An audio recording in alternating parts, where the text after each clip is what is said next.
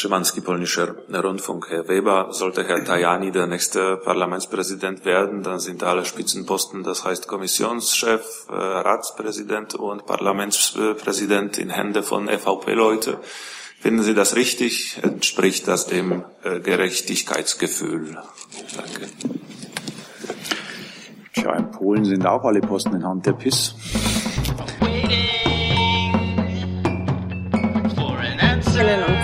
Herzlich willkommen in der Bundespressekonferenz. Es geht um Europa im Umbruch, um das Entscheidungsjahr 2017 und ich darf begrüßen Manfred Weber, den Vorsitzenden der EVP-Fraktion im Europäischen Parlament und den stellvertretenden CSU-Parteivorsitzenden. Herzlich willkommen, Herr Weber. Liebe Hörer, hier sind Thilo und Tyler. Jung und Naiv gibt es ja nur durch eure Unterstützung. Hier gibt's keine Werbung, höchstens für uns selbst. Aber wie ihr uns unterstützen könnt oder sogar Produzenten werdet, erfahrt ihr in der Podcast-Beschreibung. Zum Beispiel per PayPal oder Überweisung. Und jetzt geht's weiter.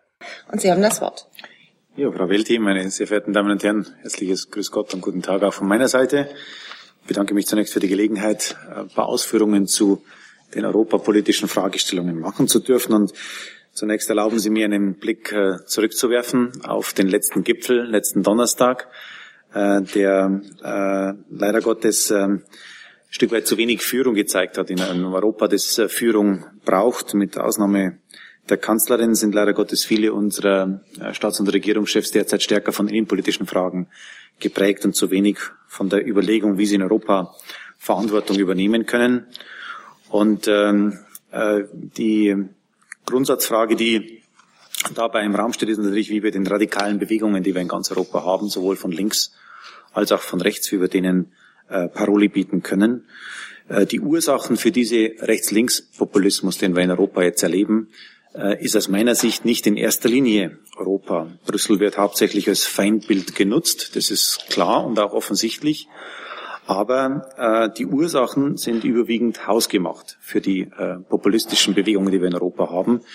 Ich möchte nur darauf verweisen, dass beispielsweise ein Land wie Spanien, das mit Rajoy auch in schwierigen Zeiten geführt wird, äh, deutlich weniger populistische Probleme hat, wie wir es in anderen Ländern erleben. Also es ist, und auch die Wirtschaftsentwicklung ist in Europa ja sehr heterogen, obwohl alle die gleiche Währung haben und obwohl alle die gleichen europäischen Rechtsrahmen haben.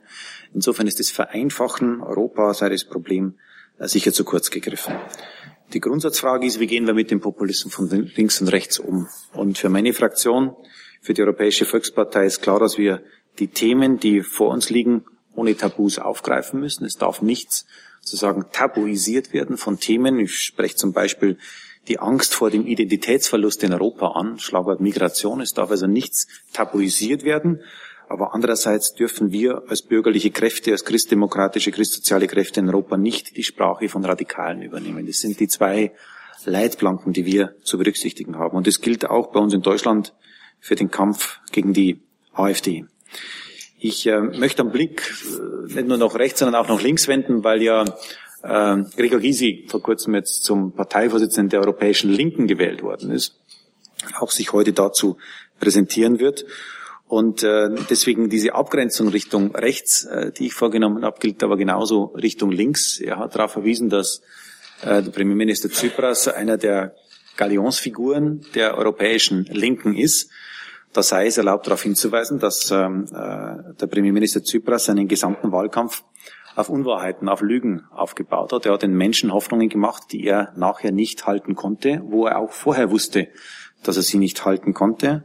Tsipras ist ein Politiker, der leider Gottes auch äh, nationalistische Gefühle bedient hat. Ich erinnere nur an die Diskussion um die, äh, um die äh, Wiedergutmachung äh, gegenüber den deutschen Liberationsforderungen. Da wurden alte äh, äh, Ressentiments wieder äh, aufgezogen. Und äh, äh, Tsipras war auch jemand, der bereit gewesen wäre, Putin an den Hals zu fallen, wenn er sich nur entsprechend freizügig mit dem Geld äh, gezeigt hätte. Äh, das spricht nicht für einen klaren europäischen Kurs. Ähm, und ich finde, dass äh, der Kollege äh, Gysi auch sich die Frage stellen muss, warum Länder wie Irland, Portugal, Spanien und Zypern, vier Länder, die ja Programmstaaten waren, die Hilfe von den anderen Euro-Staaten bekommen haben, warum die mittlerweile raus sind aus dem Programm, das heißt ohne fremde Hilfe sich selbst wieder finanzieren können und teilweise starkes Wachstum haben und ihren Menschen Zukunft gewährleisten können und in Griechenland das leider Gottes nicht der Fall ist. Leider hat Tsipras auch dazu beigetragen, dass Griechenland den Anschluss an diese Reformtruppe äh, verloren hat. Neben dem Kampf gegen den Populisten haben wir auch im internen Europa, im Inneren Europas, auch äh, die Frage, leider die Frage am Tisch liegen, wie wir unsere Wertegrundlage verteidigen. Äh, und ich möchte deswegen in, den Osten unserer, unseres Kontinents blicken, nach Polen. Sie haben, äh, Sie haben in den letzten Tagen und, äh, und Wochen die Debatten dort mitverfolgt. Äh, das Europäische Parlament und auch die EU-Kommission, Jean-Claude Juncker, Franz Timmermans, waren in der Polenfrage, denke ich, sehr, sehr klar. Wir haben die kritischen Fragen zur Rechtsstaatlichkeit, zum Umgang mit äh, Medienfreiheit in Polen angesprochen äh, und auch thematisiert. Und äh, man muss zum Ergebnis kommen, dass der Rechtsstaat und die Grundprinzipien unseres europäischen Wertekanons in Polen derzeit äh, in Gefahr sind. Äh, der Staatsdienst, äh, im Staatsdienst wurden eine Fülle von Positionen umbesetzt auf Parteiinteressen hinaus. Wir haben die Übernahme der staatlichen Medien durch die, durch die neue Regierung und wir haben auch die schwierigen Entwicklungen bei der Verfassungsgerichtsbarkeit. Ich selbst hatte die Gelegenheit, den heute ausscheidenden Verfassungsgerichtspräsidenten von Polen äh, zu treffen in Warschau. Und ähm, die Frage, wie das Verfassungsgericht respektiert und ernst genommen wird, ist extrem besorgniserregend in Polen. Äh, deswegen äh, die EU-Kommission und auch wir im Europäischen Parlament haben das Notwendige dazu gesagt. Und jetzt ist klar, dass wir einen politischen Prozess brauchen. Es kann beispielsweise Solidarität in der Russlandfrage, die für Polen sehr wichtig ist, äh, geeint zu stehen in den Russlandfragen, kann es nur Solidarität für Polen geben, wenn Polen auch die EU-Prinzipien der Rechtsstaatlichkeit und der Demokratie hochhält und einhält. Und einen Respekt möchte ich auch noch sagen vor der Bürgergesellschaft, die in Polen auf die Straße geht, die sich hinstellt, für das kämpft, was äh, in der Nachwendezeit in Polen erarbeitet worden ist. Äh, da kann man nur Respekt sagen. Die europäische Agenda ist allerdings zurzeit natürlich stark geprägt von den externen Herausforderungen. Äh, das größte Thema dabei ist Syrien und Aleppo. Wir haben es zunächst mal, das muss man sich eingestehen, mit einem Versagen der äh, internationalen Staatengemeinschaft zu tun. Auch Europa war in den letzten Monaten abwesend in der Syrien-Frage. Und das hat den Freiraum gegeben, dass Russland und andere äh, ihre und auch Assad und auch der Iran ihren Weg gehen konnten. Heute brauchen wir die humanitären Korridore. Die EU ist der größte Finanzgeber äh, in der Region, um Menschen vor Ort zu helfen. Aber die, Hilf die Hilfe muss auch ankommen.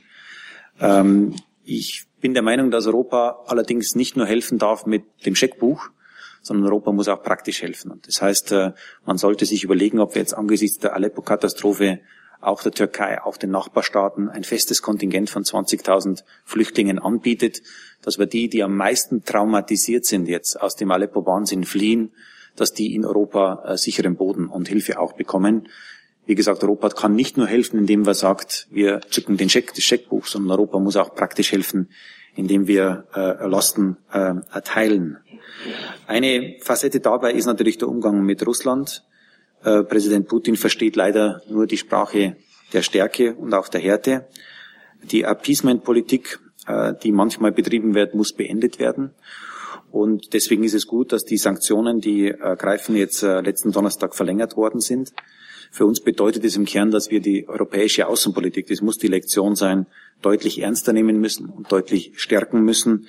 Auch die Beschlüsse zur Stärkung der Verteidigungsgemeinschaft gehen dabei in die richtige Richtung. Ein weiteres Thema an der Außengrenze, an der Nachbarschaft unseres Kontinents ist natürlich die Türkei. Angesichts der letzten Meldungen ähm, möchte ich zum Ausdruck bringen, dass wir ähm, hohen Respekt haben für die Bereitschaft der Türkei, in Syrien akut zu helfen und dass wir auch der Türkei äh, beiseite stehen, wenn es um die Frage des Kampf gegen den Terror geht, der die Türkei ja in den letzten Tagen auch erschüttert hat. Ähm, Sprachlosigkeit herrscht allerdings, wenn man an die Einschränkungen der Demokratie und der Rechtsstaatlichkeit auf die Einschränkung blickt. Äh, und deswegen ist es gut, dass wir im Europäischen Parlament einen großen Konsens hatten, dass diese Einschränkungen der Rechtsstaatlichkeit in der Türkei nicht geduldet werden können, dass wir eine klare Antwort brauchen. Sie wissen, wir haben mit parteiübergreifendem Konsens das Einfrieren der Beitrittsgespräche gefordert als Europäisches Parlament. Meine Fraktion hat es äh, äh, mit eingefordert, dass es nicht sein kann, dass wir einfach weiter so machen gegenüber der Türkei, sondern dass wir ein klares Signal brauchen. Ein erster Hoffnungsschimmer ist dabei, dass die vorgelegte Verfassungsreform, die die Türkei jetzt auf den Weg gebracht hat, die Todesstrafe nicht vorsieht. Das ist ein erstes kleines Hoffnungssignal, also Druck Europas, den vor allem das Europäische Parlament auch ausgeführt hat, etwas bringt. Und die heutige Debatte, die wir auch hier in Deutschland haben über die Weihnachtsfeiern äh, in der Türkei, äh, zeigen, dass dieser Druck nach wie vor notwendig ist. Die Religionsfreiheit einzufordern in der Türkei ist gerade heute nötig. Meine sehr verehrten Damen und Herren, ein weiteres großes Thema, wenn wir über 2016, 2017 in Europa reden, ist natürlich äh, die Entscheidung der Briten, Europa zu verlassen. Das Europäische Parlament wird am Schluss des Parlament sein, das über den Beitritts, Entschuldigung, den Austrittsvertrag abstimmen muss. Das heißt, Zustimmung geben muss zu seinem Austrittsvertrag. Und deswegen bewegt uns die Entwicklung natürlich massiv. Was wir aktuell sehen, ist schlichte Planlosigkeit bei der britischen Regierung. Keine Idee, wie man mit der Lage umgehen soll. Äh, ich hatte selbst mit äh, David Davis, mit dem äh, Gespräche und das Bild, wo denn Großbritannien eigentlich hin will, ist dabei nicht klarer geworden. Wir fordern eine klare Linie ein. Wir hoffen, dass das mit dem Austrittsantrag dann im Frühjahr klarer wird. Und einige Punkte aus unserer Sicht sind klar. Es wird keine Rosinenpickerei geben. Die vier Grundfreiheiten sind die DNA Europas. Das Europäische Parlament wird ab dem Zeitpunkt, ab dem die Verhandlungen beginnen, nur noch die Interessen der 450 Millionen EU-Bürger im Blick haben und nicht mehr die britischen Interessen. Und äh, äh, wir werden als Europäisches Parlament auch darauf achten, dass ein Staat, der die Europäische Union verlässt, nicht bessere Bedingungen haben kann wie ein Staat, der in der Europäischen Union äh, sich befindet. Äh, diese Frage der Brexit-Verhandlungen wird eine Grundsatzfrage für Europa beantworten müssen nämlich den Menschen auch ein Stück weit vor Augen führen, was es bedeutet, diese Gemeinschaft in Frage zu stellen, es zu riskieren, diese Europäische Union zu verlassen. Und in einem Fall hat es bereits Früchte getragen. Sie wissen, dass vor wenigen Tagen die Schweiz äh, das, äh, das Freizügigkeitsreferendum ja umgesetzt hat und dabei die EU-Bedingungen akzeptiert hat. Das heißt, keine Kontingentierung für EU-Bürger in der Schweiz vollzogen wird. Es wird in der Zukunft viel härter von uns als Europäer einzufordern sein, dass jeder, der draußen ist, nicht bessere Bedingungen haben kann, wie die, die drin sind. Wir dürfen die Mitgliedschaft in dieser Europäischen Union, den Wert, dass man EU-Mitgliedstaat ist, den dürfen wir nicht äh, verramschen, wenn ich es mal so sagen darf. Den dürfen wir nicht für kleinen Preis herschenken. Wenn Sie mir erlauben, darf ich noch äh, trotz der großen schwierigen Fragen sagen, dass äh, wir auch eine Reihe von Erfolgen haben, gerade bei der Sicherheitsagenda haben wir in diesem Jahr Fülle von Gesetzesthemen umgesetzt, die die äh, Europäische Union sicherer machen, zum Beispiel Visa-Regelungen, äh, Visa, äh, die wir vor kurzem umgesetzt haben. Das Waffenrecht wurde überarbeitet, ein Antiterrorpaket wurde beschlossen und die Fluggastdatenspeicherung, damit der Antiterrorkampf besser wird, wurde beschlossen. Und auch bei der Arbeitslosigkeit kommt Europa voran. Wir haben heute so geringe Arbeitslosenzahlen in der Eurozone wie seit 2009 nicht mehr. Das sind äh, wichtige Botschaften, vor allem im Süden des Kontinents, damit die Menschen Zutrauen zu Europa haben und behalten. Wenn Sie mir erlauben, darf ich einen Satz sagen zur Entwicklung im Parlament. Wir sind zurzeit in einer Wendephase im Europäischen Parlament, nachdem Martin Schulz äh, sich entschieden hat, äh, die Berliner Szene äh, sozusagen äh, zu ähm, äh, dort einen Beitrag zu leisten. Und ähm, das für uns Wichtige ist, dass das Europäische Parlament sich äh, weiterentwickeln wird, auch zu einem, wenn ich so sagen darf, normalen Parlament. In jedem Parlament der Europäischen Union ist es üblich, dass der Parlamentspräsident eine repräsentative Funktion hat und die Parlamentsfraktionen die Politik betreiben. Und zu dieser äh, Phase wird auch äh, das Europäische Parlament jetzt äh, weitergehen. Wir haben als EVP-Fraktion dabei einen Führungsanspruch als größte Fraktion. Im Deutschen Bundestag gäbe es da gar keine Diskussion darüber, dass die größte Fraktion den Parlamentspräsidenten stellt. Insofern äh, ist das äh, für uns normal. Und ich habe auch, äh, darf auch darauf verweisen, dass ich mit den Sozialdemokraten, mit Martin Schulz, der damals Übergangsfraktionsvorsitzender der Sozialisten war, eine Vereinbarung getätigt hat, nach der die ersten zweieinhalb Jahre die Sozialisten den Posten besetzen und die zweiten zweieinhalb Jahre die EVP. Das war Teil der Koalitionsvereinbarung im Europäischen Parlament. Und das, äh, auf das bauen wir schlicht und einfach.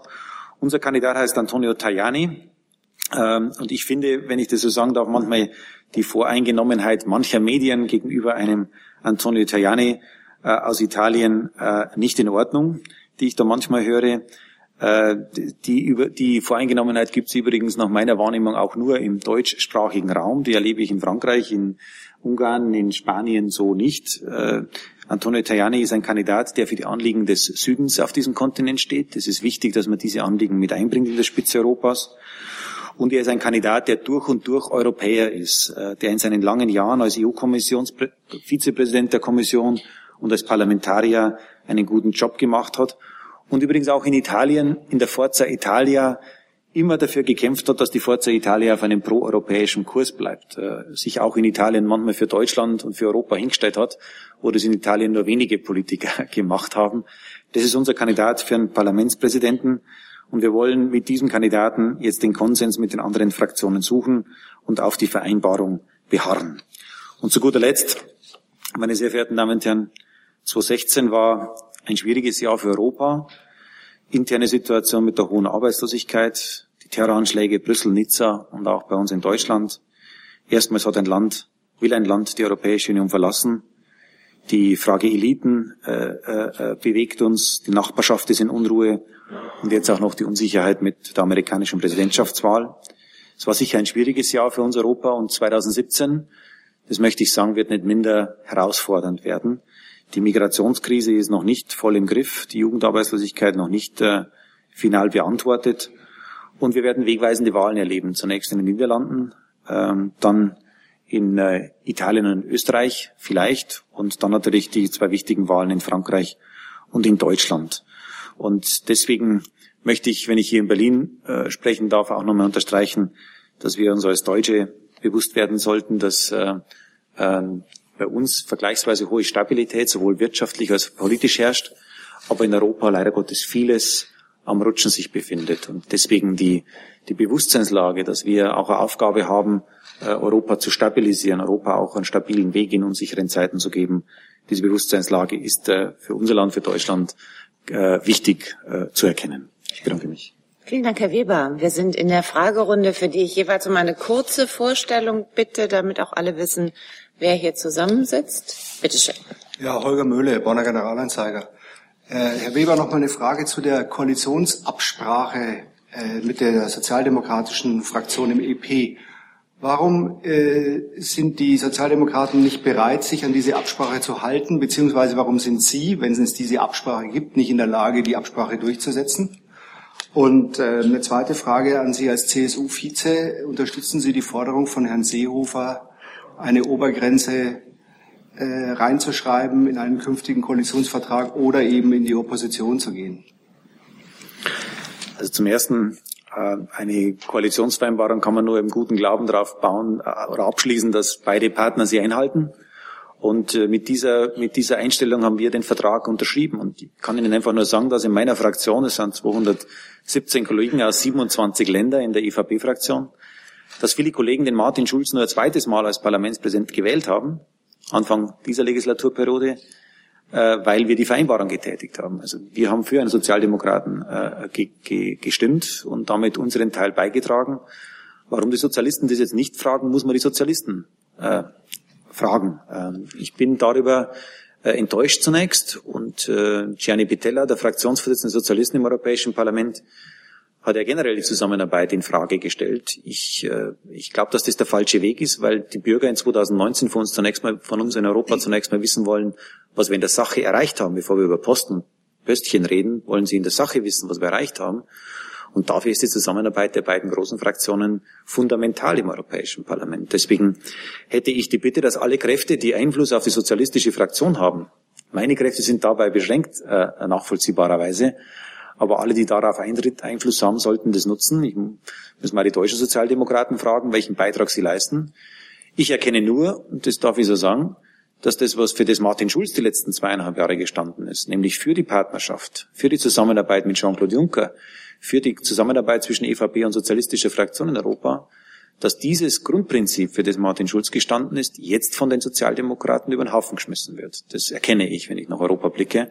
Und das ist schade. Zum Zweiten, die Obergrenze ähm, ist der äh, Forderung der CSU. Ich stehe voll hinter der Obergrenze. Wir brauchen das Signal an die Bürger, dass wir helfen wollen, aber alles mit Maß und Ziel.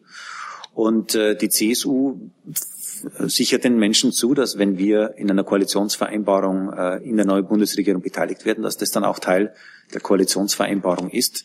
Ich glaube, dass das ein wichtiges Signal ist an die Bürger, dass sie wissen, wir wollen helfen, aber wir wollen äh, auch mit Maß und Ziel helfen. Und äh, ich hatte ja darauf verwiesen, ähm, angesichts der Zahlen, die wir dieses Jahr haben, 2016, bei den Flüchtlingszahlen, die wir dieses Jahr haben, sehe ich ausdrücklich die Möglichkeit, dass wir im Rahmen der Obergrenzenforderung jetzt auch bei Aleppo ein humanitäres Zeichen senden. Obergrenze heißt nicht abriegeln. Obergrenze heißt nicht, dass Europa und Deutschland nicht mehr helfen will, aber mit Maß und Ziel helfen will. Das ist die Obergrenze. Und deswegen glaube ich, dass gerade jetzt bei den Aleppo-Bildern Deutschland und Europa ein gutes Zeichen setzen könnten, wenn wir jetzt auch Menschen aus diesen Gebieten Obdach anbieten. Bitte. Ähm, Thilo Jung, Jung Naiv, hallo. Ähm, Sie haben anfangs über den Populismus der anderen gesprochen. Ähm, Herr Weber, wie wollen Sie denn als CSU-Vize den rechten Populismus in Ihrer eigenen Partei unter Kontrolle bringen?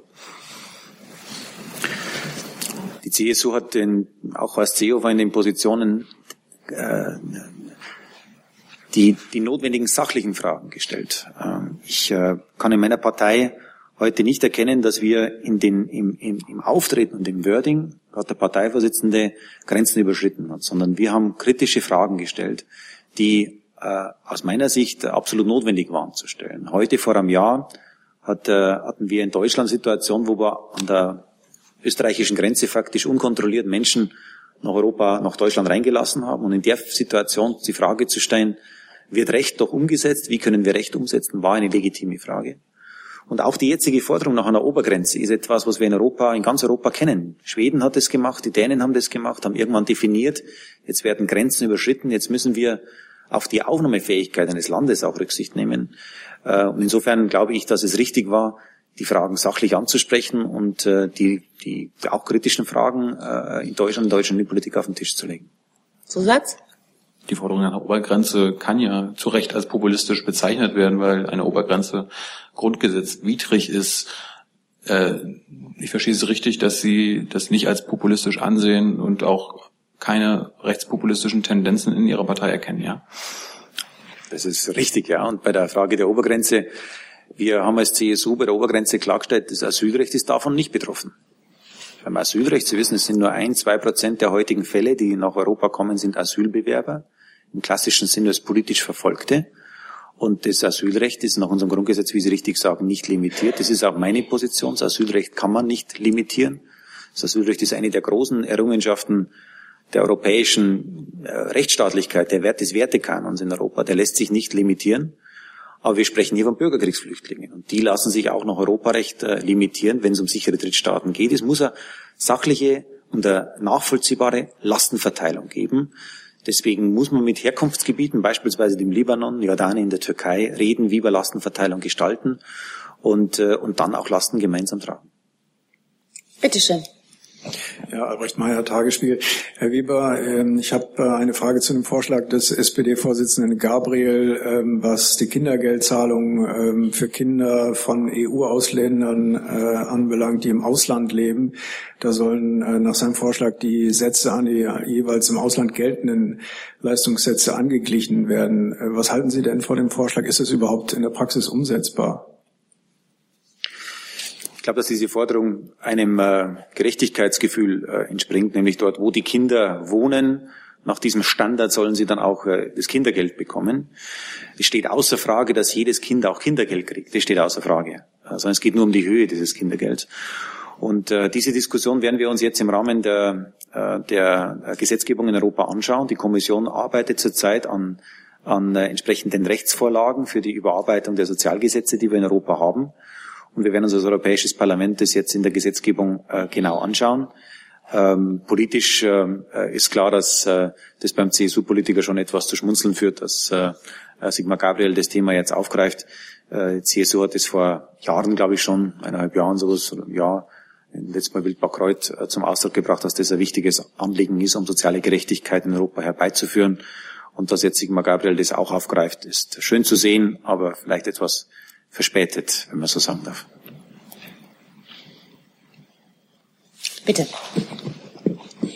Papas Kriegsfernsehen. Herr Weber, Sie haben sehr viel über die Gefahr von links für Europa gesprochen, dabei sehr ausführlich äh, den Fall Zypras in Griechenland äh, ausgeführt. Aber äh, Sie haben nicht äh, meiner Meinung nach so äh, ausführlich über den, die Gefahr von rechts. Sehen Sie äh, und Sie haben auch nicht so viel ges darüber gesprochen. Ist die Gefahr von Le Pen oder von solchen Entwicklungen, solche Bewegungen in Europa nicht so groß wie die Gefahr von links? Das ist die eine Frage.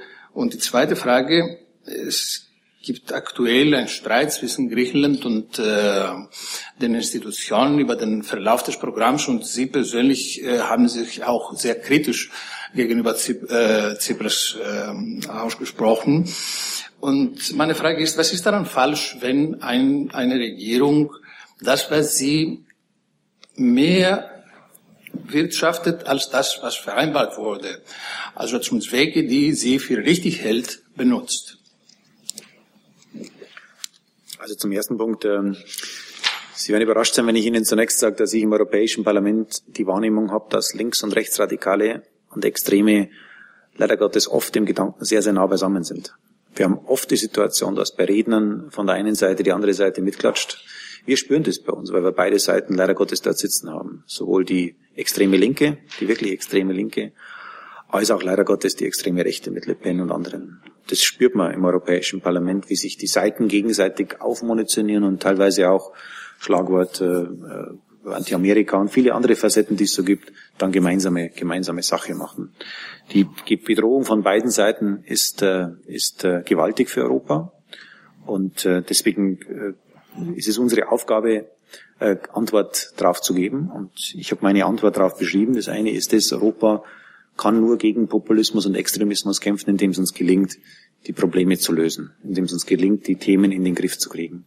Und das Zweite, wir dürfen sowohl als Sozialdemokraten auf der linken Seite als auch wir auf der rechten Seite, als Bürgerliche auf der rechten Seite, wir dürfen nicht das Wording und die Sprache der Populisten übernehmen. Wer Populismus selbst praktiziert, macht Populisten am Schluss stärker. Davon bin ich fest überzeugt. Und deswegen muss uns diese rhetorische Trennlinie äh, gelingen.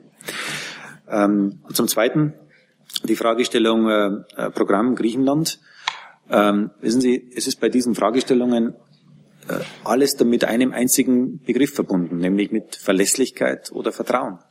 Mit dem vertraut man sich gegenseitig als Partner. Und wenn am Mittwoch die Eurogruppe äh, beisammensitzt und der griechische Finanzminister kein Wort darüber sagt und am Freitag das griechische Parlament dann die Mehrausgaben beschließt, dann ist es einfach nicht vertrauenswürdig. Dann arbeiten wir so nicht zusammen. Ähm, und, äh, und deswegen, wenn solche unilateralen Entscheidungen gefällt werden, man muss sich vorstellen, am Mittwoch entscheidet die, die, die, die, die, die Eurogruppe, dass man Griechenland nochmal bessere Zinsbedingungen gibt. Die, die Kriterien nochmal streckt. Also man geht auf Griechenland zu. Man verbessert die Situation für Griechenland. Und zwei Tage später werden Ausgabenprogramme beschlossen, ohne dass man darüber redet, ohne dass man den Partner einfach informiert zumindest mal. Dass dann natürlich ein gewisser Frust entsteht und eine gewisse Unzuverlässigkeit und Vertrauen zerstört wird, muss doch jedem einleuchten. Und deswegen gehöre ich auch zu denen, die der Meinung sind, dass es, solange wir dieses Vertrauen nicht zwischen Griechenland und den Europartnern haben, kann es auch keine weiteren Schuldenschnitte geben. Die IMF, die IMF-Überlegungen, die wir, die wir diskutieren, sind jetzt äh, nicht äh, zum richtigen Zeitpunkt äh, angesagt. Wenn Griechenland unilateral Vertrauen zerstört, dann kann es nicht davon ausgehen, dass andere dann bereit sind, den Schuldenschnitt durchzuführen und damit weitere Kosten auf sich zu nehmen. Äh, ich bin da enttäuscht von dem Verhalten von Tsipras, dass er das unilateral macht, äh, um aus dem Umfrageloch rauszukommen. Mehr steht ja nicht dahinter, weil seine Umfragewerte äh, so schwierig sind. Bitte schön. Ja, äh, Chilas von der griechischen Zeitung Tovino. Äh, Sie haben äh, gesagt, dass Tsipras äh, Ressentiments äh, verwendet hat bei der Frage der Reparationen. Nun, ist vielleicht die Forderung nach Reparationen selbst ein Ressentiment. Und meinen Sie andere? Und welche sind das? Ja, Sie kennen die Diskussion um die, um die Reparationsforderungen, die Ihnen bestens bekannt.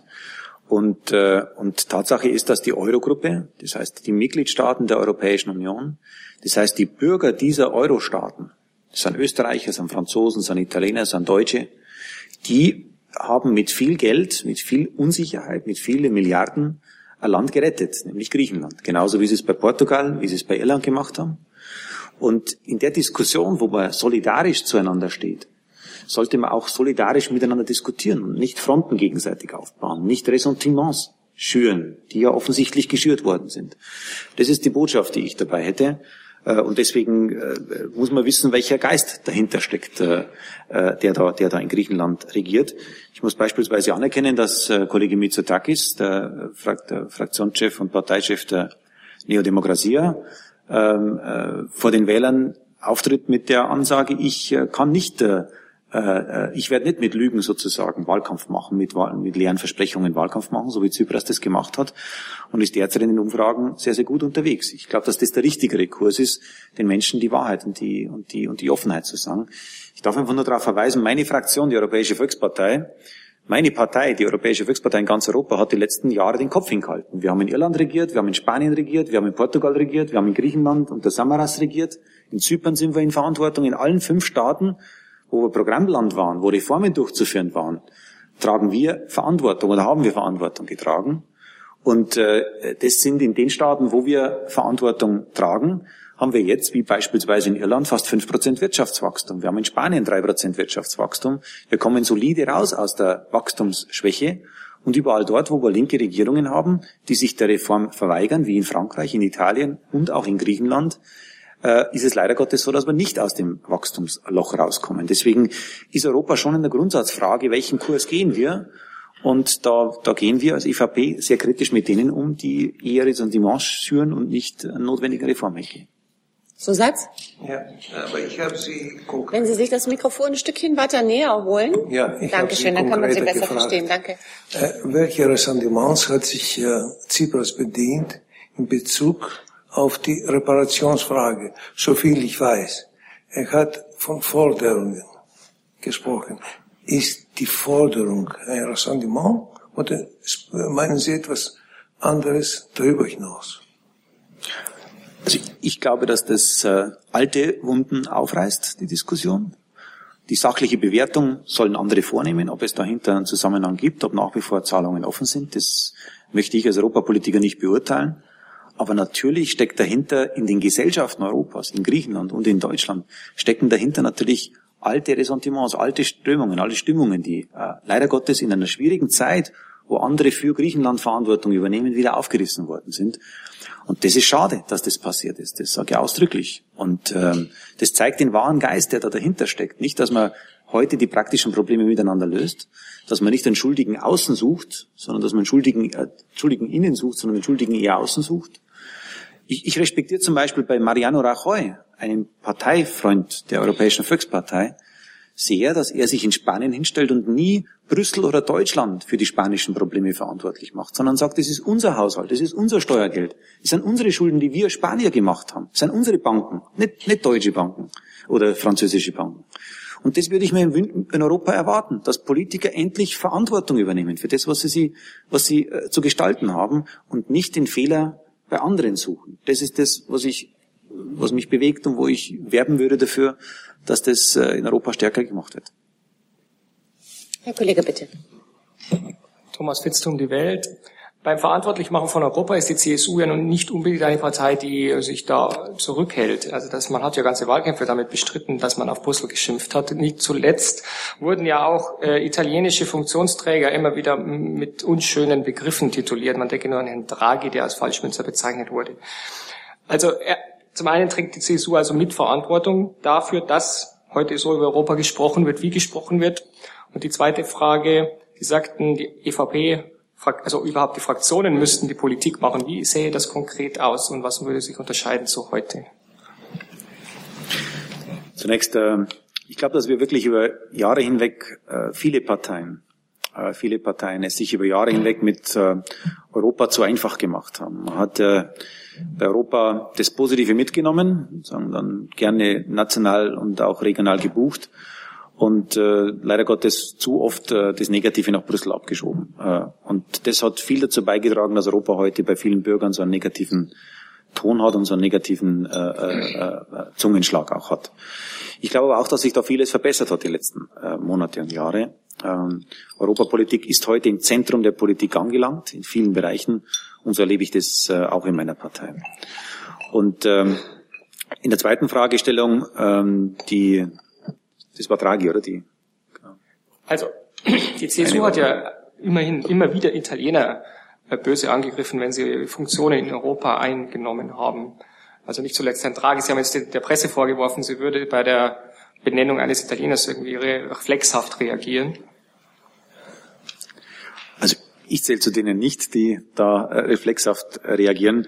Bei Mario Draghi würde ich ausdrücklich sagen, dass er, dass die EZB insgesamt, das entscheidet ja nicht Mario Draghi, sondern der EZB-Rat mit äh, äh, mit anerkannten Fachexperten, die dort in Verantwortung sind, dass die EZB in den letzten Jahren einen relevanten und zentralen Beitrag geleistet hat, dass äh, der Euro stabilisiert worden ist und dass auch wir in Deutschland so eine wirtschaftliche Entwicklung haben nehmen können. Ähm, und äh, gleichzeitig sage ich auch dazu, dass angesichts der EZB-Politik wir uns die Niedrigzinspolitik auf Dauer sicher so nicht leisten können. Es wird mittelfristig die Frage des Umsteuerns kommen müssen. Ich glaube, wie gesagt, dass die einen guten Beitrag geleistet haben, auch Mario Draghi. Und ich würde schon dafür plädieren, auch, dass wenn wir über äh, Institutionen reden, äh, gerade wenn es um die EZB geht, aber viele andere europäische Institutionen, dass wir auch da diese, diese, diese, dieses, diese Überlegung im Mittelpunkt behalten, dass wir äh, nicht das Wording von Populisten übernehmen. Die EZB ist heute unsere Zentralbank. Sie ist heute unsere Institution, die unser aller Geld, auch mein Geld, sozusagen mit verwaltet und mit gestaltet. Äh, und deswegen glaube ich, ist wichtig, dass alle verantwortlichen Politiker auch im Umgang äh, mit solchen Institutionen äh, sehr, sehr sorgsam argumentieren. In der Sache durchaus pointiert, da darf man auch seine Meinung sagen. Aber es ist wichtig, dass wir mit Institutionen in Europa sorgsam umgehen. Bitte schön. Achso, Entschuldigung. Ja? Das hat sich jetzt in drei Fragen aufgegliedert, aber es sollte nur, sollten nur zwei sein. Die, ähm, die Frage nach dem, wie sähe die Fraktionspolitik aus im äh, Europäischen Parlament und wie würde es sich von heute unterscheiden? Wie wird's von? Also Sie sagten, eigentlich soll die Führung repräsentative Funktionen haben und die Fraktionen die Politik machen. Wie sähe das aus und was wäre anders als heute? Ja, es war in den letzten Jahren vor allem äh, wegen der Tatsache, dass Martin Schulz ja als Spitzenkandidat angetreten ist, sicher sehr viel Wahrnehmung auf Martin Schulz, wenn man Richtung Parlament geblickt hat. Äh, und, ähm, und das, die Rollen, die wir dort wahrnehmen, sollten aus meiner Sicht so verteilt sein, dass die Fraktionsvorsitzenden, die auch ein Mandat dafür haben, die Fraktionen, die dafür gewählt sind von den Bürgern, dass die die politische Rolle übernehmen. Das heißt, wenn, um ein konkretes Beispiel zu nennen, äh, die Staats- und Regierungschefs eine Türkei-Vereinbarung abschließen und wir als Europäisches Parlament aber sagen, dass wir die Visa-Liberalisierung für die Türkei stoppen, äh, weil dafür die Voraussetzungen nicht gegeben sind, dann ist es nicht Aufgabe vom Parlamentspräsidenten, das sozusagen zu kommunizieren, sondern von den, von den Fraktionen ist es ist die Aufgabe, das zu positionieren und zu verkörpern. Weil, wie gesagt, die Fraktionen auch das politische Mandat dafür haben. Nicht der Parlamentspräsident, der ja für die Gesamtinstitution eigentlich äh, Verantwortung tragen sollte. Wenn Sie so wollen, ich würde von einem Weiterentwickeln der europäischen Demokratie sprechen. Da haben wir die letzten zweieinhalb Jahre große Fortschritte gemacht, vor allem dank des Konzepts des Spitzenkandidates. Datens. Und jetzt ist äh, spannend, dieses Konzept in der nächsten Phase weiterzuentwickeln. Und für mich ist auch ganz zentral, dass wir uns jetzt im Europäischen Parlament neben der Sacharbeit, die im Mittelpunkt steht, auch auf die nächsten Wahlen 2019 vorbereiten und überlegen, was die Themen sind, die die Menschen dann die Unterschiede der Parteien, die Unterschiede der politischen Blöcke auch auch offen zeigen, dass sie wissen, wenn ich zur Wahl gehe bei der Europawahl, entscheide ich über die Zukunft des Kontinents. Äh, das wird ein spannender Prozess werden. Bitte schön. Ja, Arne Dess von Bloomberg. Ähm, Herr Weber, ich frage Sie jetzt mal eher als äh, CSU, äh, stellvertretender CSU-Vorsitzender.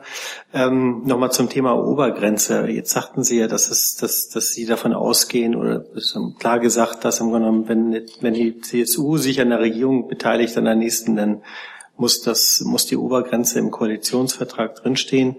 Ähm, jetzt haben Sie ja am, glaube ich, Anfang Februar gibt es ja so ein CDU-CSU-Treffen. Erwarten Sie denn dort, hm, äh, oder anders gefragt, wie kann man sich vorstellen, dass es ein gemeinsames Wahlprogramm gibt am Ende? Ähm, also wie lösen Sie das Problem? die Kanzlerin will ja offenbar nicht diese Obergrenze haben. Können Sie sich vorstellen, dass es ein gemeinsames Wahlprogramm gibt und, und äh, wie, wie würde dann mit diesem Thema Obergrenze verfahren werden? Stellen Sie sich vor, könnten Sie sich vorstellen, dass die Kanzlerin am Ende oder erwarten Sie, dass die Kanzlerin da doch umkippt bei dem Thema, ähnlich wie bei der Pkw-Maut, äh, sprich, dass am Ende dann doch ähm, irgendeine Regelung gefunden wird, ähm, praktisch, äh, wo auch die Kanzlerin mitzieht beim Thema Obergrenze. Also ganz konkret, wie, wie sieht das auch mit Blick auf so ein gemeinsames Wahlprogramm aus? Die Phase bis Anfang Februar, bis wir uns in München mit den Präsidien treffen, äh, wird die Phase der Debatte über das Programm sein. Wir werden da sicher Eckpunkte fixieren müssen für das gemeinsame Wahlprogramm. Und in dieser Phase werden wir weiter ringen und diskutieren, so wie wir es auf den Kongressen gemacht haben, äh, werden wir weiter ringen und diskutieren. Für die CSU möchte ich sagen, dass es uns, äh, dass es äh, gut ist, dass wir in der Union in vielen Bereichen äh, auf einem guten gemeinsamen Weg sind, dass wir uns da auch zusammengerauft haben in den letzten Monaten. Äh, und ein Punkt, der da eben noch strittig ist, ist die Obergrenze. Nach meiner Einschätzung wird der auch strittig bleiben. Und ähm, das ist aber aus meiner Sicht auch kein Beinbruch. Wir hatten in den letzten Jahren, in den letzten Wahlkämpfen auf Bundesebene eigentlich regelmäßig die Situation, dass die CSU dann mit einem eigenen äh, Bayernplan, mit einem eigenen Wahlprogramm für die Bundestagswahl angetreten ist. Die CDU, CSU sind eigenständige Parteien, deswegen spricht auch nichts dagegen, dass sie eigenständige Akzente setzen. Aber klar ist, dass wir uns in der Masse der Themen einig sind und dass wir auch gemeinsame Führung für unser Land wollen, dass wir auch Angela Merkel gemeinsam unterstützen wollen. Das muss im Februar auch deutlich werden. Das heißt, in der Sache werden wir noch ringen, in der Sache werden wir uns äh, noch zusammenraufen müssen. Und äh, dann muss es aber auch ein Wahlkampf werden, der aus einem Guss ist, der die Menschen dann überzeugt, in durchaus unsicheren Zeiten der Union die Verantwortung für unser Land zu geben. Zusatz? Ja, Zusatz zur Erklärung. Das heißt, Sie streben schon ein gemeinsames Wahlprogramm an, aber dann würde in diesem gemeinsamen Wahlprogramm das Thema Obergrenze irgendwie ausgeklammert werden, oder wie soll das funktionieren? Ich möchte darauf hinweisen, dass neben der Obergrenze auch noch andere Punkte zwischen CDU und CSU derzeit strittig sind. Im Steuerrecht, in der Sozialgesetzgebung, Schlagwort Rente, äh, bei der Frage Volksentscheid und andere Themen. Es gibt ein paar Punkte, wo wir noch miteinander ringen. Und es wird diskutiert werden zwischen den beiden Parteien. Und äh, wir werden versuchen, so viel als möglich gemeinsam am Konsens herzustellen.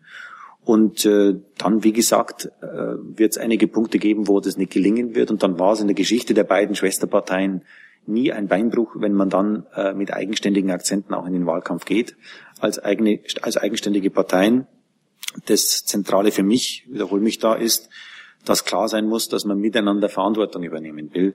Das heißt, auch äh, Angela Merkel unterstützt äh, als zukünftige Kanzlerin in der Zeit. Ich habe vorher von den Umbrüchen in Europa gesprochen. Ich habe davon gesprochen, dass wir Deutschen äh, ein Stück weit nicht zu wenig spüren, wie stark Europa insgesamt, auch unsere Nachbarn unter Druck sind. Polen, Frankreich, Italien, Großbritannien, wie, wie viel politische und eine, und eine gesellschaftliche Unsicherheit in diesen Ländern vorhanden ist und dass da auf Deutschland eine große Verantwortung zukommt, äh, einen Beitrag zu leisten, die Europäische Union, das europäische Projekt zu stabilisieren und eine stabile Zukunft zu führen. Und in solchen Zeiten der, der großen Instabilität, der großen Unsicherheit ist, äh, ist im Mittelpunkt, muss im Mittelpunkt stehen eine klare Führerschaft, eine klare Orientierungskraft der CDU-CSU, der Union. Das muss im Mittelpunkt stehen. Und dann dürfen einzelne Punkte als Akzente gesetzt werden. Aber im Mittelpunkt muss das miteinander stehen. Dafür stehe ich. Noch eine? Ja. Nur noch eine Erklärung. Das heißt, wir können erwarten, dass im Februar bei diesem gemeinsamen Treffen schon auch Herr Seehofer sich dann für die Kanzlerkandidatur von Frau Merkel ausspricht und sie auch unterstützt. Ich selbst habe in den letzten Wochen deutlich zum Ausdruck gemacht, wo ich da stehe. Ich glaube, dass für die CDU-CSU extrem wichtig ist, dass wir geschlossen im nächsten Wahlkampf auftreten. Das heißt auch bei der Personalfrage. Ähm, Angela Merkel ist eine sehr, sehr gute Kanzlerin für unsere Republik. Unserem Land geht's heute so gut, wie selten in der Geschichte äh, es unserem Land gegangen ist. Wirtschaftlich, ökonomisch, auch in der inneren äh, Stabilität. Und äh, deswegen ist gerade angesichts der Unsicherheiten äh, wichtig, dass äh, Angela Merkel als Kanzlerin bestätigt wird, dass CDU-CSU das Land weiterführen kann.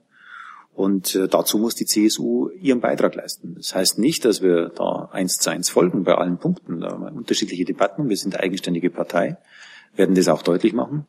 Aber dass wir Angela Merkel als Kanzlerin weiter wollen, steht für mich nicht zur Debatte. Bitte schön. Szymanski, polnischer Rundfunk. Herr Weber, sollte Herr Tajani der nächste Parlamentspräsident werden, dann sind alle Spitzenposten, das heißt Kommissionschef, äh, Ratspräsident und Parlamentspräsident in Hände von EVP-Leute. Finden Sie das richtig? Entspricht das dem äh, Gerechtigkeitsgefühl? Danke. Tja, in Polen sind auch alle Posten in Hand der PIS. Deswegen bin ich nicht so richtig schockiert, dass das undemokratisch sein soll. Ähm, auch in Deutschland haben wir die Situation, dass der Kanzler und der Parlamentspräsident beide von der Union sind und der Bundespräsident derzeit parteineutral ist. Ähm, in Europa hatten wir das schon mal. Pöttering, ähm, Barroso und Van Rompuy. Da ist Europa, hat die Sozialdemokraten das auch nicht äh, groß bewegt. Äh, ich glaube, die Sozialdemokraten, wenn man sich nochmal an die, in die letzten zweieinhalb Jahre in die Geschichte zurückbegibt, hatten, so konnte ich mich dran erinnern, damals, als es um die Frage ging, ob Jean-Claude Juncker Kommissionspräsident wird, ja oder nein, war für die Sozialdemokraten in Europa äh, wichtig, dass, ähm, dass ähm, Mogherini Außenbeauftragte wird. Das war der Wunsch von Renzi damals. Und äh, es war wichtig, dass äh, der, der Vizekommissionspräsident Timmermans mit außerordentlichen Rechten ausgestattet wird. So wie in Deutschland der Vizekanzler Gabriel heißt, heißt der Vizekommissionspräsident bei uns Timmermans, der Sozialdemokrat ist und dort mit Juncker das gemeinsam managt. Das war damals die Wünsche sozusagen. Es kam dann noch dazu, dass unbedingt die Eurogruppe einen Sozialdemokraten an der Spitze haben muss, auch ein Niederländer. Ähm, das waren die Wünsche damals und äh, zur Wahrheit gehört auch dazu, dass äh, es ein Sozialdemokrat war, nämlich äh, François Hollande, ein Sozialist war, der Donald Tusk als erstes vorgeschlagen hat damals in der Diskussion um den Ratsvorsitz. Insofern tue ich mich schwer, jetzt mit diesen Schematas zu arbeiten. Ich weiß, dass die Diskussion jetzt von den Sozialisten hochgezogen worden ist. Ähm, aber wenn ich das ein bisschen schmunzeln sagen darf, Martin Schulz hat die letzten zweieinhalb Jahre, die letzten fünf Jahre intensiv darauf hingewiesen, dass das Europäische Parlament sehr selbstbewusst sein soll und sich nicht äh, darum scheren soll, was andere Institutionen machen, sondern selbstbewusst entscheiden soll, wer Präsident wird. Und genau mit diesem Selbstbewusstsein würde ich sagen, lasst uns doch die Vereinbarung, die er unterschrieben hat, jetzt umsetzen und einen IVPler zum Präsidenten wählen. Bitte. Ähm, Sabine Lennart, Schwäbische Zeitung. Äh, ich habe zwei Fragen. Und zwar eine, Sie haben mehr Führung für Europa angemahnt. Welche Rolle spielt da Angela Merkel? Und denken Sie, dass es im Wahljahr für Sie schwieriger werden könnte, in Europa eine gewisse Führung zu übernehmen? Und die zweite Frage an Sie persönlich. Sie sind seit zwölf Jahren im äh, Europäischen Parlament. Haben Sie schon mal eine vergleichsweise schwierige, schwieriges Jahr wie dieses Jahr und das, was vermutlich kommt im nächsten Jahr, erlebt? Oder ist das für Sie auch sehr, nimmt, nimmt Sie das mit oder bewegt Sie das? Ähm, in Sachen Führung der Europäischen Union ähm, ist ähm, Angela Merkel als deutsche Bundeskanzlerin derzeit die starke Führungskraft, die wir in der Europäischen Union haben. Es ist gar nicht auszumalen, wie europäische Räte laufen würden, wenn die Orientierung der Angela Merkel äh, nicht vorhanden wäre. Und äh, was mich sehr freut, ist, das, dass sie äh, jetzt in dem letzten halben Jahr intensiv den Austausch und den, den, den Dialog gesucht hat, vor allem auch mit den mittleren, kleineren Staaten in der Europäischen Union. Ich erinnere nur daran, dass sie dieses Jahr im Sommer äh, nach der Sommerpause eine, eine Runde davon durch alle Staaten gemacht hat, wo sie viele Gespräche geführt hat. Das heißt, das Bündeln von Interessen, das Zusammenführen von Interessen ist im Europäischen Rat zentral. Und da äh, nimmt sie eine herausragende äh, äh Verantwortung wahr. Äh, aus meiner Sicht auch äh, sehr balanciert und, äh, und sehr führungsstark. Und ähm, in der zweiten Frage, ich bin seit zwölfeinhalb Jahren jetzt im Europäischen Parlament und kann mich in, der, in diesen zwölfeinhalb Jahren an keine Zeit erinnern, die so fundamentale Veränderungen mitgebracht hat. Ähm, Europa, die europäische Idee ist massiv, massiv unter Druck, ist massiv unter Druck. Und vieles von dem, was wir heute als selbstverständlich erachten, beispielsweise wir Deutsche mit dem Binnenmarkt, dass wir unsere Produkte in ganz Europa verkaufen dürfen, ist ja die Grundlage für unseren Wohlstand ist in Deutschland. Äh, vieles von dem, was wir als selbstverständlich glauben, äh, kann, äh, kann morgen schon zur Disposition gestellt werden. Und deswegen befinden wir uns heute wieder in historischeren Zeiten, in, in Zeiten, wo Grundsatzfragen zu klären sind. Und ich würde sagen, dass eine der Grundsatzfragen, die uns in dem Fall vor allem von Rechtspopulisten gestellt wird, von Rechtsradikalen gestellt wird. Die Grundsatzfrage ist, ob wir es schaffen, äh, die Nation mit dem Europäertum zu versöhnen. Ähm, Le Pen macht Wahlkampf im Sinne von lasst uns wieder stolze Franzosen sein und die in Brüssel, das Europa ist schlecht. Das ist Le Pen. Und meine Fraktion, die Europäische Volkspartei, wir haben die Aufgabe, die beiden Identitäten zu versöhnen, deutlich zu machen, dass es, dass es kein Widerspruch ist, wenn man Franzose ist, wenn man vielleicht auch stolzer Franzose ist oder auch Deutscher ist oder, oder auch Österreicher, wenn man einfach seine Nation gern hat, seine Heimat gern hat und gleichzeitig aber Europäer ist, gleichzeitig an eine Zukunft aus diesem Kontinent gemeinsam glaubt und für sie arbeitet. Äh, dass diese Grundsatzfrage, wie halten wir es mit dem Aussöhnen zwischen Nationaldenken und Europäer sein, dass diese Grundsatzfrage in den nächsten Jahren beantwortet werden muss und, und gut positiv beantwortet werden muss. Im Übrigen würde ich dann sogar darauf zurückkommen, dass wir, äh, dass es klug wäre, heute mal wieder auf das zu blicken, was die Gründerväter Europas formuliert haben, als es um Europa ging.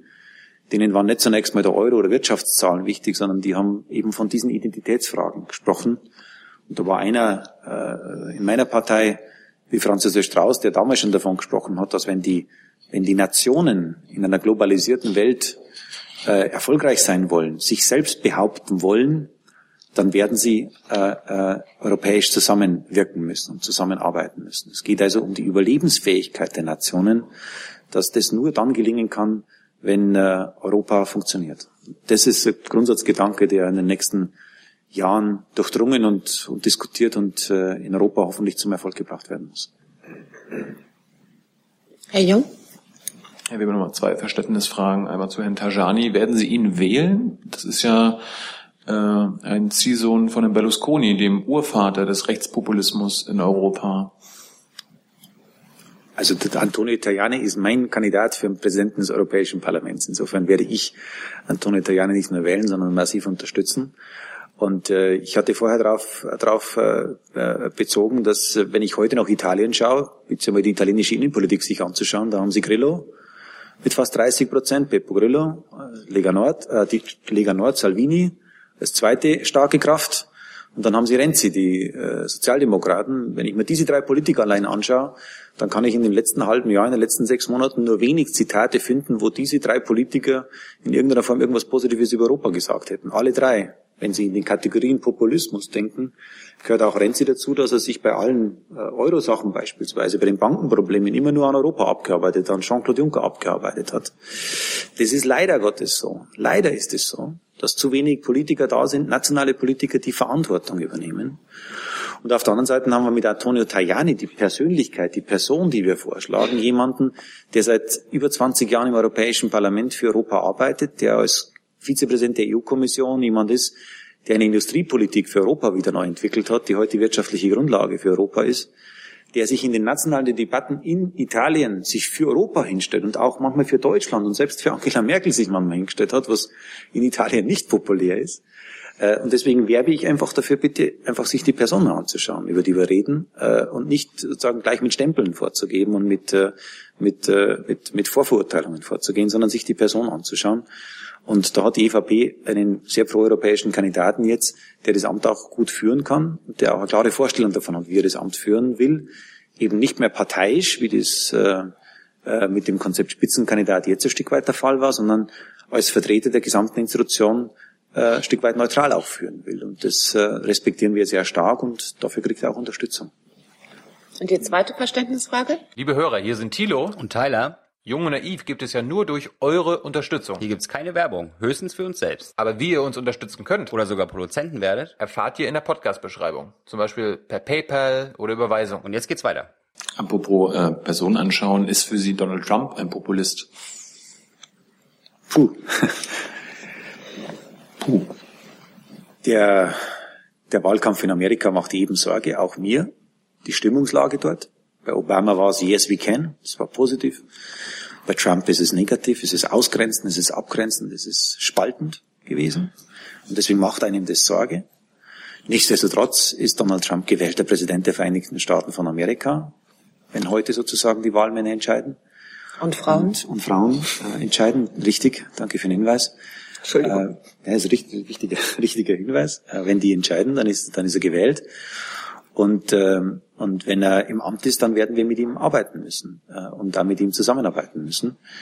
Äh, wenn die Überschrift bei Donald Trump bleibt, nämlich America First, wenn das bleibt, dann wird es für Europa eine große Herausforderung werden. Und dann heißt es für die Europäische Union, dass Europa jetzt nach den Jahren des Bauens an einem gemeinsamen Haus Europa vor der Frage steht, werden wir jetzt erwachsen? Wird Europa jetzt wirklich stark? Mit den Werten, die uns wichtig sind? Vertreten wir die global? Oder wird Europa an solchen Herausforderungen scheitern? Weil wir allein stehen, weil wir uns nicht mehr an der großen Brust Amerikas anlehnen können, beispielsweise bei den Verteidigungsfragen, die auf uns zukommen werden. Also für mich steht in allererster Linie jetzt die Frage im Raum, steht Europa für Werte, Demokratie, Rechtsstaatlichkeit, Toleranz, äh, Nichtausgrenzung? Vertreten wir die? Und wenn diese Wirtschaftsmacht Europa, die genauso groß ist wie die Vereinigten Staaten von Amerika mit 16 Billionen äh, Bruttoinlandsprodukt, wenn wir, wenn wir das miteinander vertreten würden, dann könnten wir globale Macht sein, die wir wirtschaftlicher sind als Europäer, ich als Fraktionschef der größten Fraktion wünsche mir das. Ich kämpfe jeden Tag dafür, dass wir diese Stärke, diese Einheit Europas haben, dass wir gemeinsam für diese Idee kämpfen und eben die Amerikaner zwar als Partner wollen, aber sie auch nicht unbedingt brauchen, wenn wir selbstbewusst sind. Für das werbe ich und ich hoffe, dass uns vielleicht dann aus dieser Entwicklung in Amerika der Schub erwächst, dass die Europäer verstehen, dass es jetzt auf unsere Einheit ankommt und auf unser Miteinander ankommt, angesichts der Entwicklungen im Inneren hoffe ich, dass das, dass das eine Entwicklung anstößt, die uns Europa, uns Europäern Kraft gibt. Würden Sie meine Frage noch beantworten? Die Frage lässt sich nicht äh, eins zu eins äh, beantworten. Ich habe meine Sorgen zum Ausdruck gebracht äh, und, und auch die Hoffnungen, die damit verbunden sind. Der Blick über den Atlantik als Schlusswort. Vielen Dank, Manfred Weber, dass Sie zu uns gekommen sind aus Brüssel. Vielen Dank für Ihr Interesse und einen guten Restmontag wünsche ich.